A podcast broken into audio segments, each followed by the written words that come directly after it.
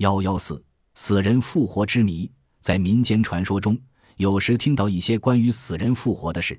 有人甚至真的看到已经死去的人又活转来了。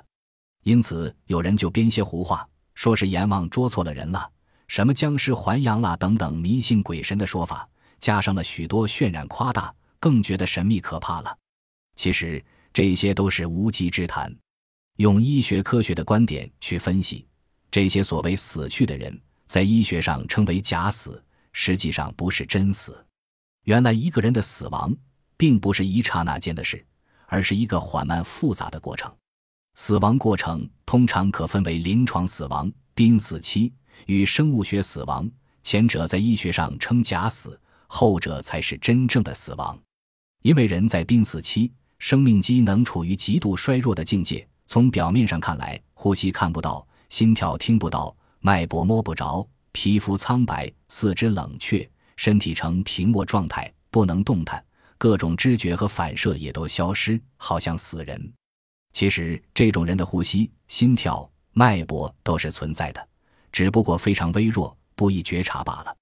如果用现代科学仪器来测定这些人的重要脏器的生命机能还是存在的，如用 X 射线透视胸部，就可以看到心跳；用心电图可以测出心电波，这表示病人的心肌还有一定活力；用脑电图可以测出脑电波，这表明大脑还有生机。如果将碱性荧光素溶液注入这种人体内，半小时后，眼白就会变成黄绿色，这证明血液循环尚未停止，所以这种人实际上是没有死的。在临床上，现代科学技术发达，不仅人脑可以复生，人体的各个器官都可利用各种技术手段再生。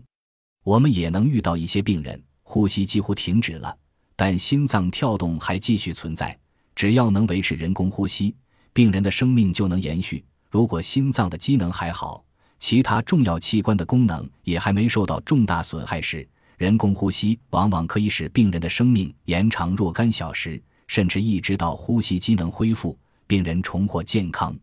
有的病人心跳很弱，但呼吸还存在，这时候只要能积极采取急救措施，恢复心跳功能，生命仍有希望。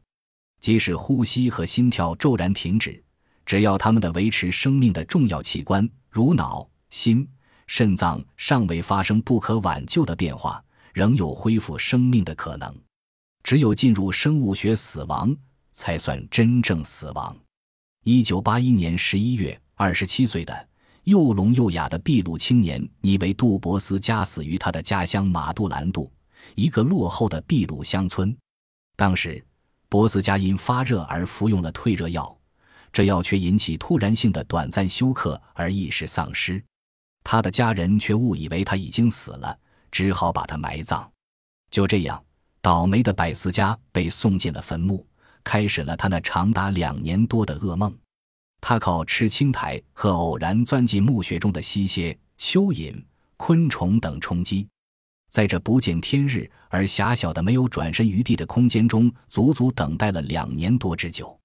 马杜兰杜地势低洼，附近的河流经常泛滥，所以当地殓葬的风俗并非将死人埋在地下，而是在地上建成一座坟墓，用石头、泥沙及砖砌成。百思家就葬在这种墓中。虽然每个星期日坟场都挤满来扫墓的村民，但百思家又聋又哑，根本无法呼救。厚厚的沙石砌成的墓壁掩盖了坟墓中的任何声响。所以一直无人发觉百思家依然生存，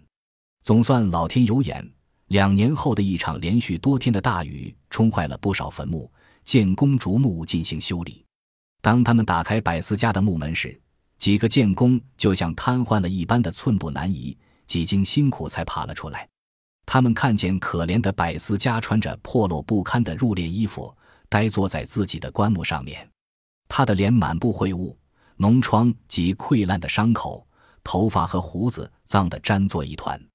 三小时后，一位天主教神父才知道这件离奇可怕的怪事。他立即跑进坟墓，把百思家背了出来。此时，命不该绝的百思家才重见阳光，结束了他两年多的非鬼非人的生活。然后，他被送到一所医院医治。稍后，他那悲喜交集的妈妈和两个妹妹也到医院和他团聚。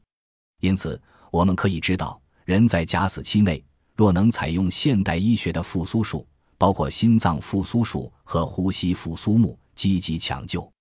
如接氧气、人工呼吸、心脏按摩或注射强心药物，使用心脏人工起搏器去颤气、动脉输血、静脉补液等，还是可以将一些病人的生命抢救过来，使其恢复健康，重返工作岗位的。有的时候，这种假死病人不经过任何急救治疗处理，也会自然苏生的。通常，这种假死现象大多见于严重创伤、大出血休克病人。如妇女产后大出血、心脏病发作、新生儿生机暂停、冻伤、溺水、电击伤、窒息、药物中毒等。